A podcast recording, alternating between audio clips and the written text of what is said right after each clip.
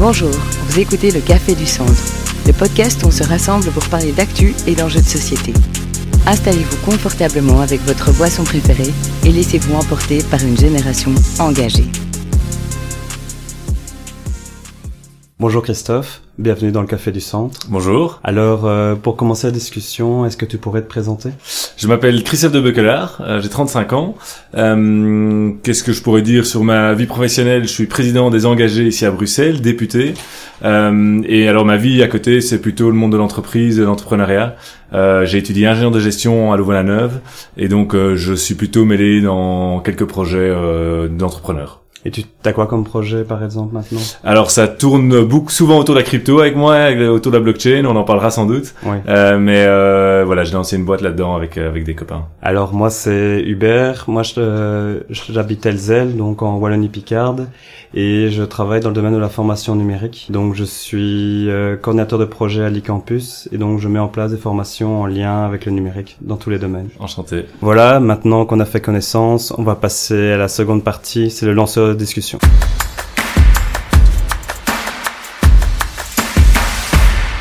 Alors Christophe, pour cette deuxième partie, je vais te donner deux cartes. Tu peux choisir une des deux et il y a deux questions et tu peux répondre à une des deux. Ok, super, on va faire ça. Alors, si tu pouvais être célèbre une journée, qui serais-tu et pourquoi? Et l'autre, voudrais-tu que quelque chose porte ton nom?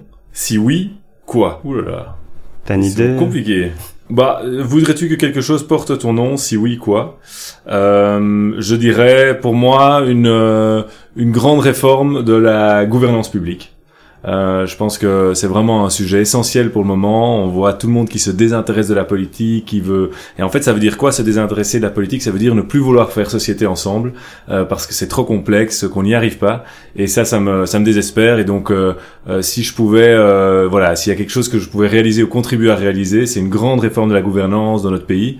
Et, et alors voilà, si ça pouvait porter mon nom, ça peut être amusant. Et si tu avais une mesure à proposer pour cette réforme de Bockelard Alors, euh, je pense qu'une des grandes mesures euh, qui réglerait beaucoup de choses, c'est le, c'est le référendum. Moi, je pense vraiment qu'il faut qu'en Belgique, on installe une, euh, une culture du référendum à la Suisse, la votation à la Suisse.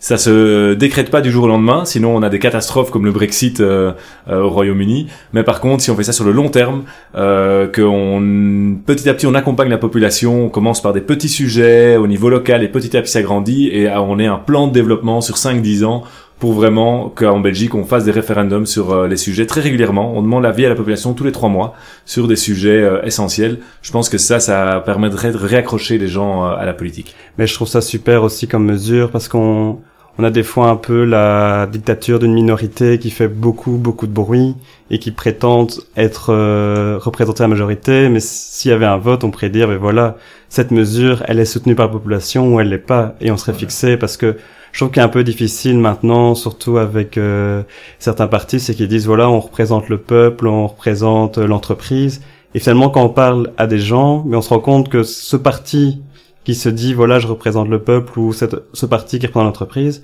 il représente des fois qu'eux-mêmes ou une partie.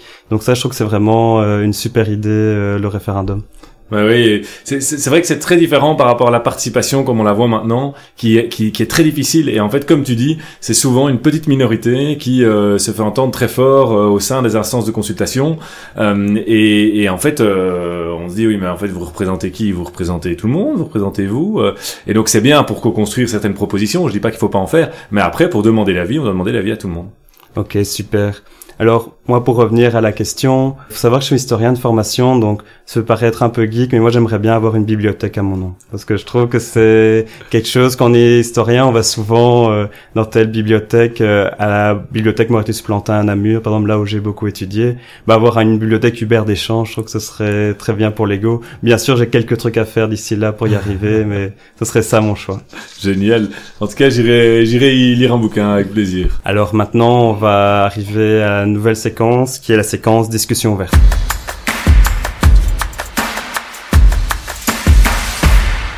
Alors Christophe, je sais pas si tu le sais, mais tu es le député bruxellois le plus célèbre au monde. Parce que tu as des articles sur toi en allemand, en anglais. Parce que tu as fait un choix en fait, c'est que tu as décidé, je pense il y a un peu plus d'un an, de convertir ton salaire en bitcoin. Est-ce que tu peux expliquer un peu euh, ta démarche? Oui, alors euh, En effet, le, en, fait, tout a commencé quand j'ai commencé à me rendre compte euh, que le monde financier dans lequel on vit est extrêmement injuste, inéquitable en fait. Euh, et on s'en rend pas fort compte quand on est dedans. Et moi, je pense que je suis euh, né dans une famille qui était un peu du bon côté de la barrière, et donc au début, je me rendais pas compte de, ce, de cette injustice.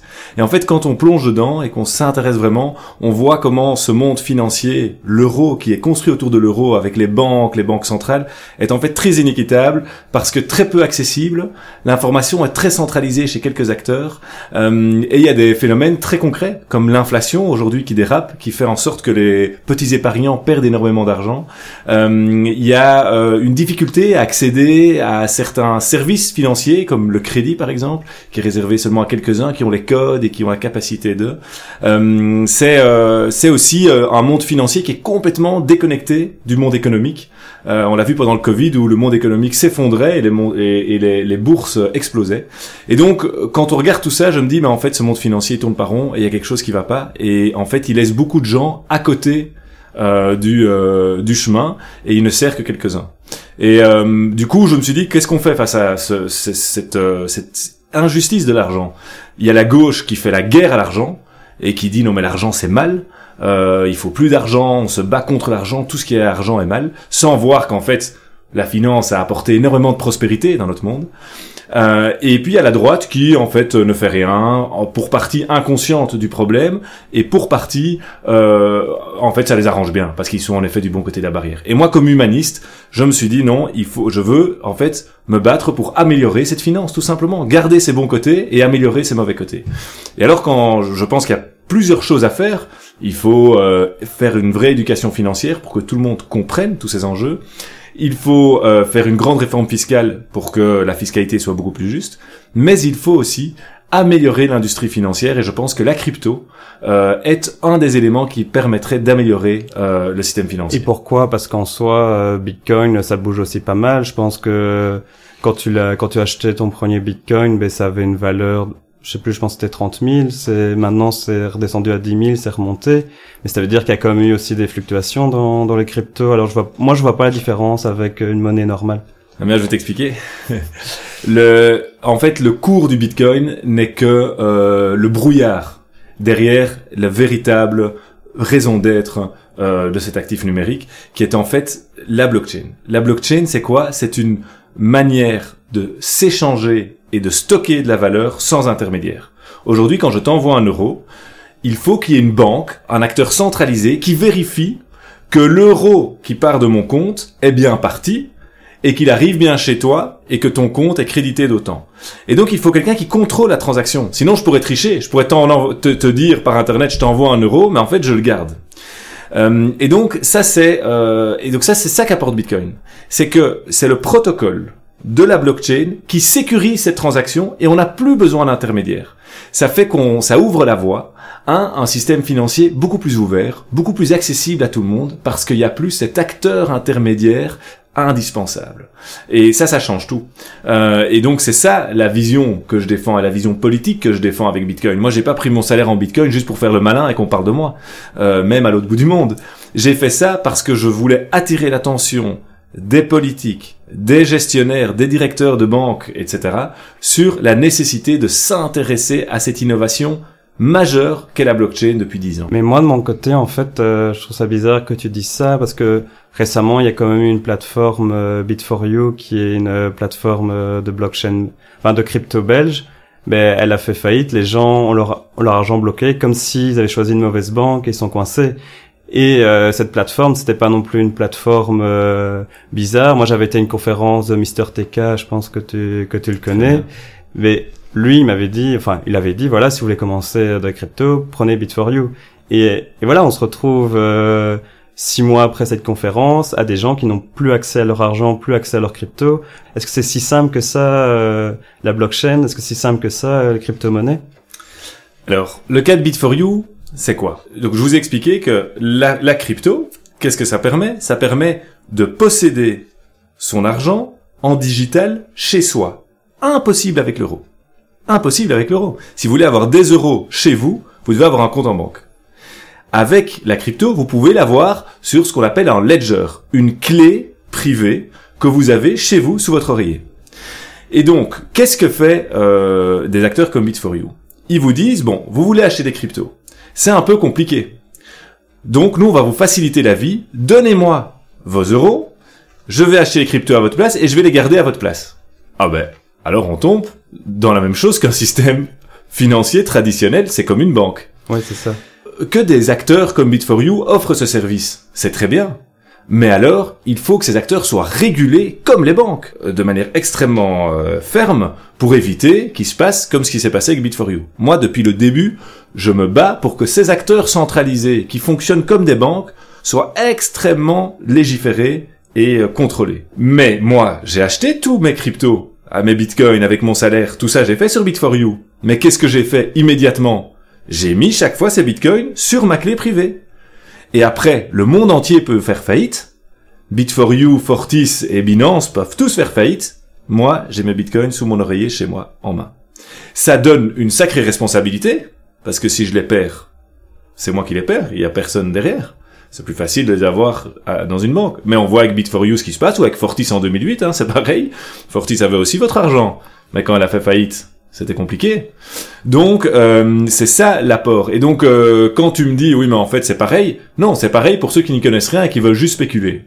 Oui, moi je suis ici pour donner, pour encourager les gens à s'informer et à vraiment comprendre comment ce monde financier décentralisé fonctionne, tout différemment que le monde financier centralisé, mais pour ça il faut se donner les moyens, donc il faut éduquer les gens, il faut que les cours de finance rentrent dans les écoles pour que ces codes financiers que je vous explique là par exemple par rapport à la crypto ne soient pas réservés à quelques élites, mais que tout le monde les comprenne et que les gens ne se fassent plus avoir par des bit for you ou par des fortis. Ouais, voilà, je pense que c'est c'est intéressant et d'ailleurs on en reparlera euh, bientôt euh, sur Twitch.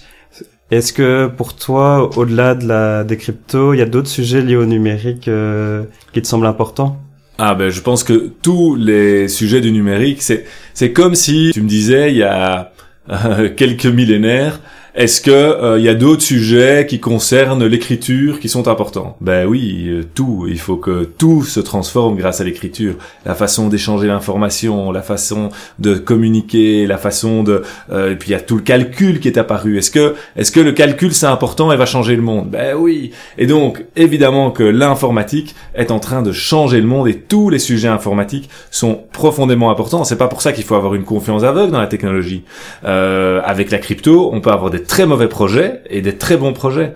Euh, c'est comme un couteau. Avec un couteau, vous pouvez euh, beurrer une bonne tartine et manger, ou vous pouvez tuer votre voisin. Bon, euh, c'est pas le couteau le problème, c'est ce que vous en faites. Et donc toutes les technologies, c'est comme ça. La crypto, c'en est une. L'intelligence artificielle, bien sûr, c'est euh, majeur. Ça va transformer tous nos métiers, ça va transformer toute notre façon de nous organiser, ça va modifier notre conscience, ça va modifier notre être, puisque on ne va plus devoir réfléchir. Tout l'aspect intelligent va être repris par l'intelligence artificielle. Et donc, notre cerveau, comme à l'époque il s'est vidé de notre mémoire, hein, si, si vous regardez déjà nos grands-parents, ils avaient une bien plus grande mémoire que nous. Mais alors si vous retournez quelques millénaires en arrière, les gens, tout ce qu'ils ne savaient pas mémoriser, était oublié. Ils ne pouvaient plus vivre, plus survivre, ils ne savaient plus euh, comment tuer tel, tel ou tel animal. S'ils ne le mémorisaient pas, c'était écrit nulle part, on savait pas écrire. Donc il fallait tout mémoriser. Mais petit à petit, avec l'écriture, on a pu déposer la mémoire dans les livres, et petit à petit, notre esprit s'est vidé de la mémoire, on n'a plus dû mémoriser, l'intelligence est apparue, et qui nous a permis de faire des choses magnifiques. Aujourd'hui, je pense que l'intelligence artificielle, petit à petit, va reprendre notre intelligence, et pour faire naître quoi dans nos esprits? Ça, c'est la grande question qui devrait nous passionner. Mais c'est marrant parce que moi j'ai eu après l'histoire j'ai fait un peu de- d'études en, dans le numérique et il prenait un exemple que je trouvais vraiment intéressant, c'était euh, les ingénieurs. Donc au début du XXe siècle, un ingénieur c'est quelqu'un qui calculait très bien. Et à un moment est arrivée la calculatrice et on a dit ben, il y aura plus besoin. Déjà une calculatrice on pensait que c'était l'intelligence artificielle. Pourquoi? Parce que ça fait des opérations très compliquées avec euh, pas, pas grand chose en fait. Tout à fait. Et, et je trouve que c'est super intéressant de dire l'intelligence artificielle, ça évolue très vite. Même dans les années 80, on disait avec l'Excel que c'est qu'on aurait besoin de comptable. On a toujours besoin de comptable. Et je trouve qu'il dernier exemple que je trouve euh, vraiment intéressant, c'est euh, actuellement il y a une grève des scénaristes aux États-Unis. Et une des premières euh, revendications qu'ils ont, c'est qu'ils ne veulent pas travailler sur des scénarios produits à l'IA. Et ça, je trouve que c'est un, un côté qui est intéressant, c'est que la technologie elle est super, mais il faut aussi un moment qu'on décide comment on l'utilise, parce qu'on n'est pas obligé d'aller dans toutes les possibilités. L'IA euh, pourrait euh, remplacer le guichet euh, dans l'administration, mais on pense quand même que l'humain c'est bien. Donc ça, je pense que c'est vraiment une discussion qu'on va devoir avoir. Il faut que les gens comprennent ce qui se passe. Il faut vraiment qu'on discute sur quelles sont les finalités de l'IA. Pourquoi on met de l'IA en place Tout à fait. Il faut que l'IA reprenne toutes les tâches où l'humain n'est pas n'est pas indispensable, où le côté humain n'est pas indispensable. L'IA, je pense, c'est vraiment quelque chose de très important. Qu'il faut que tout le monde se prépare à ça sans, sans être euh, enthousiaste euh, forcément, mais toujours, euh, on peut pas l'éviter en fait. C'est ça, je pense, qui sera vraiment important. Ouais, exactement. C'est pas est-ce que je suis pour, est-ce que je suis contre la technologie elle-même?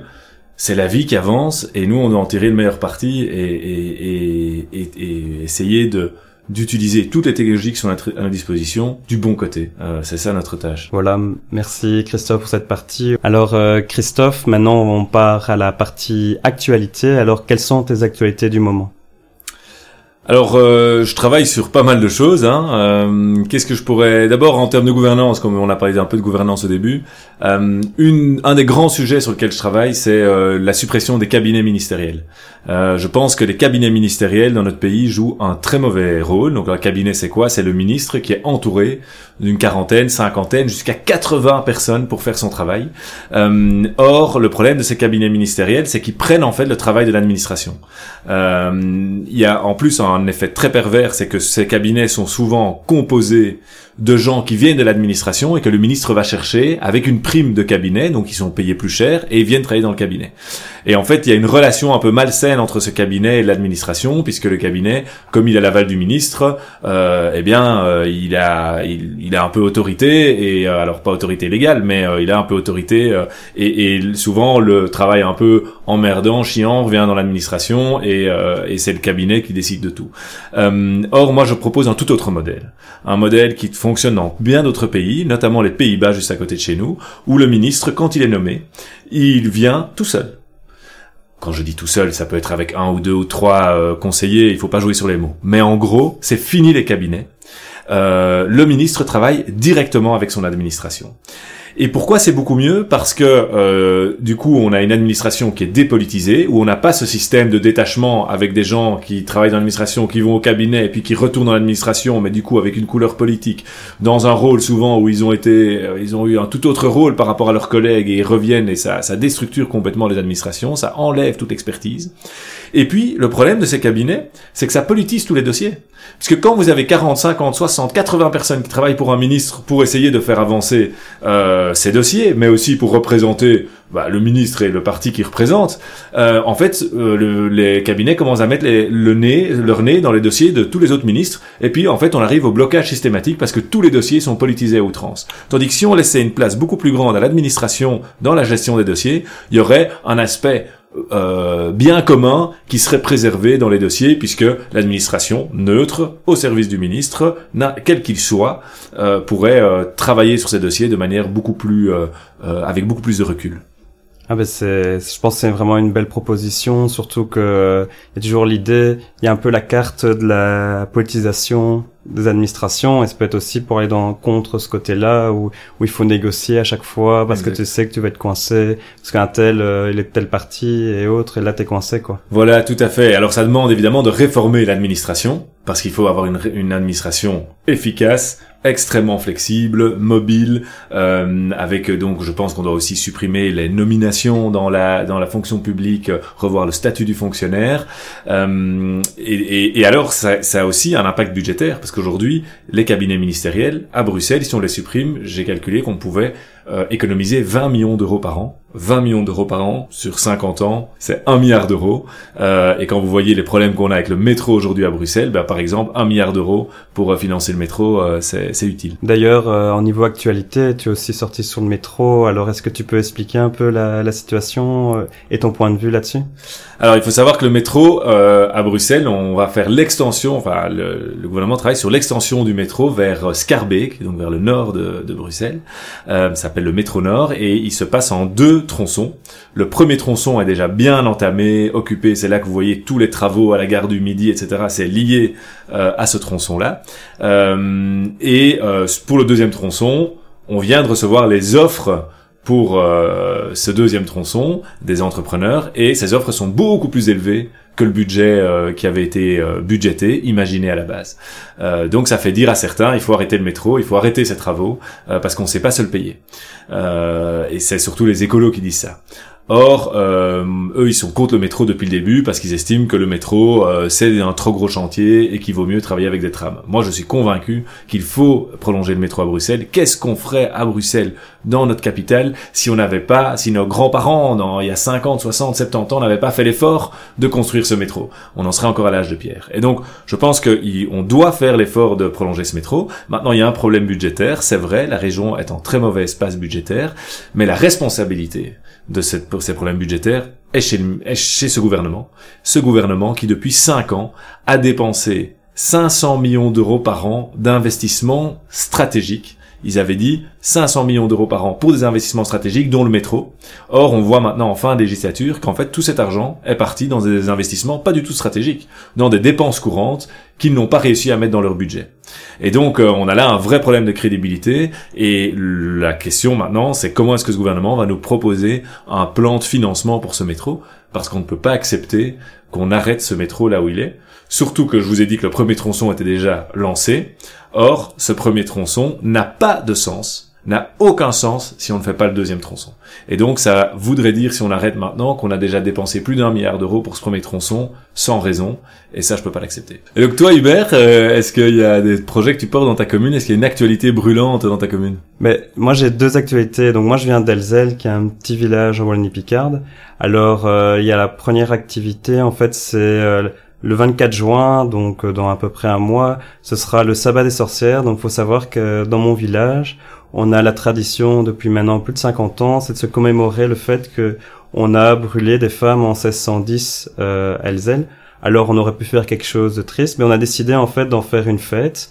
Donc, une fête où on où on fête un peu le mauvais esprit, l'étrange euh, là-dessus. Donc ça c'est le sabbat des sorcières, c'est le 24 juin, donc euh, n'hésitez pas à venir. C'est il y aura plein pour les enfants, c'est vraiment un, super moment avec des spectacles, avec des sketchs, avec euh, cracheurs de feu, un feu d'artifice. Et en plus c'est mes 30 ans, donc voilà c'est l'occasion de faire la fête. Et après moi j'ai une deuxième actualité qui est un peu plus politique, c'est que je suis aussi président de la section locale engagée, mais qui est du bourgmestre.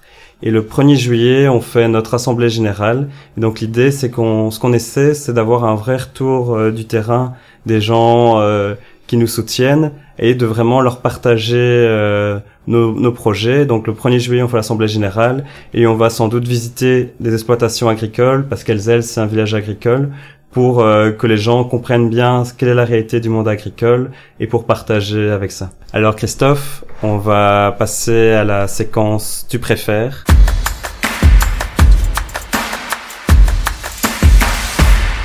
Alors le staff a préparé euh, un tu préfères, c'est tu préfères être critiqué ou tu préfères être ignoré? Oula, bah, très clairement, je préfère être critiqué. Euh, pourquoi? Bah, C'est la célèbre phase. Hein. First they ignore you, then they laugh at you, then they fight you, and then you win. Donc d'abord, ils t'ignorent. C'est la toute première phase quand tu viens avec une idée innovatrice. D'abord, les gens vont t'ignorer. Puis, ils vont se foutre de toi. Et ils vont rigoler. Et puis, ils vont t'attaquer, te critiquer. Et ensuite, tu as gagné. Donc si tu me dis est-ce que tu préfères être ignoré ou critiqué, je préfère être critiqué, ça veut dire que mon idée a déjà vachement avancé et que euh, l'étape d'après c'est que j'ai gagné et que mon idée passe.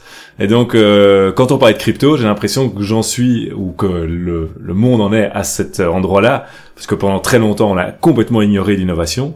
Puis les gens se sont foutus de ça en disant non mais c'est des geeks, etc. Et maintenant, je sens que ça critique fort. Et donc, je pense que l'étape d'après, c'est que l'idée se sera imposée et, euh, et qu'on aura qu'on aura gagné, pas gagné personnellement, mais que l'idée aura gagné. Alors je te souhaite beaucoup de critiques euh, de ce côté-là. je te remercie. alors moi aussi, j'avoue que je, je, préfère être critiqué parce que je pense que des fois, ce qui est difficile, moi je suis aussi élu local, c'est quand tu travailles beaucoup et limite t'es presque frustré quand t'arrives en conseil euh, ou autre où tu as fait un dossier, t'as tout travaillé et que tu n'as aucune réponse. Ça, c'est limite la, la pire des choses. Euh, c'est parce qu'on a réfléchi à tout. voilà, le budget, les comptes. On a, on connaît toutes les lignes du budget et qu'on n'a pas de retour, ça c'est des fois un peu frustrant. Donc euh, ça veut dire qu'on n'a pas si mal travaillé de ce côté-là, mais euh, il y a un côté frustrant des fois. Donc moi aussi je préfère être critiqué. Alors maintenant nous allons passer à la dernière séquence qui est la séquence coup de cœur.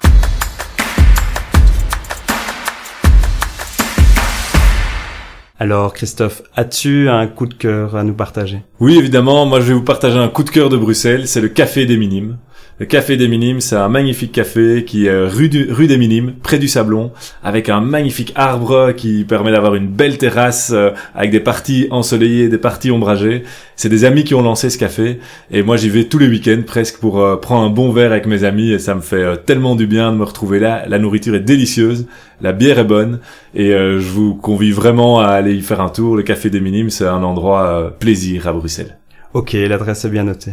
Et toi, Hubert, est-ce que tu as un coup de cœur à nous partager? Quelque chose qui vraiment te fait euh, vibrer? Alors moi c'est un coup de cœur, mais on va un peu retourner dans la situation. C'est le livre Et si Rome n'avait pas chuté de Raphaël Dehan. En fait, c'est un historien qui a une idée, c'est demander à ChatGPT que se serait-il passé si Rome avait inventé la machine à vapeur à cette époque-là et s'il l'avait développée. Et donc en fait, c'est quatre chapitres où il, il demande à ChatGPT d'écrire euh, une histoire et en tant qu'historien, il commente. C'est vraiment intéressant parce qu'on arrive vraiment à plein de questions historiques. Voilà, est-ce que la condition des esclaves aurait changé avec la machine à vapeur? Est-ce qu'il y aurait eu euh, comment ça serait passé avec les autres pays? Est-ce qu'il y aurait eu une colonisation romaine? Et à chaque fois, ce qui est aussi très chouette dans, dans ce livre-là, c'est qu'il utilise mid-journée pour créer des faux documents historiques. Et donc, en fait, tu as, par exemple, une mosaïque euh, avec euh, un bateau à vapeur, euh, tu as un astronaute en style romain, et donc c'est vraiment un livre que je conseille. Bien sûr, ça raconte pas l'histoire, c'est une uchronie, donc quelque chose qui n'est pas arrivé, mais c'est vraiment un super livre à lire pour réfléchir en fait à l'histoire et à l'intelligence artificielle. Ouais, trop gai, ben, je me réjouis de, de me plonger là-dedans. Voilà Christophe, on arrive à la fin de notre entretien. Est-ce que tu as un dernier mot pour les jeunes qui nous écoutent? Oui, je dirais, euh, tournez-vous vers l'avenir.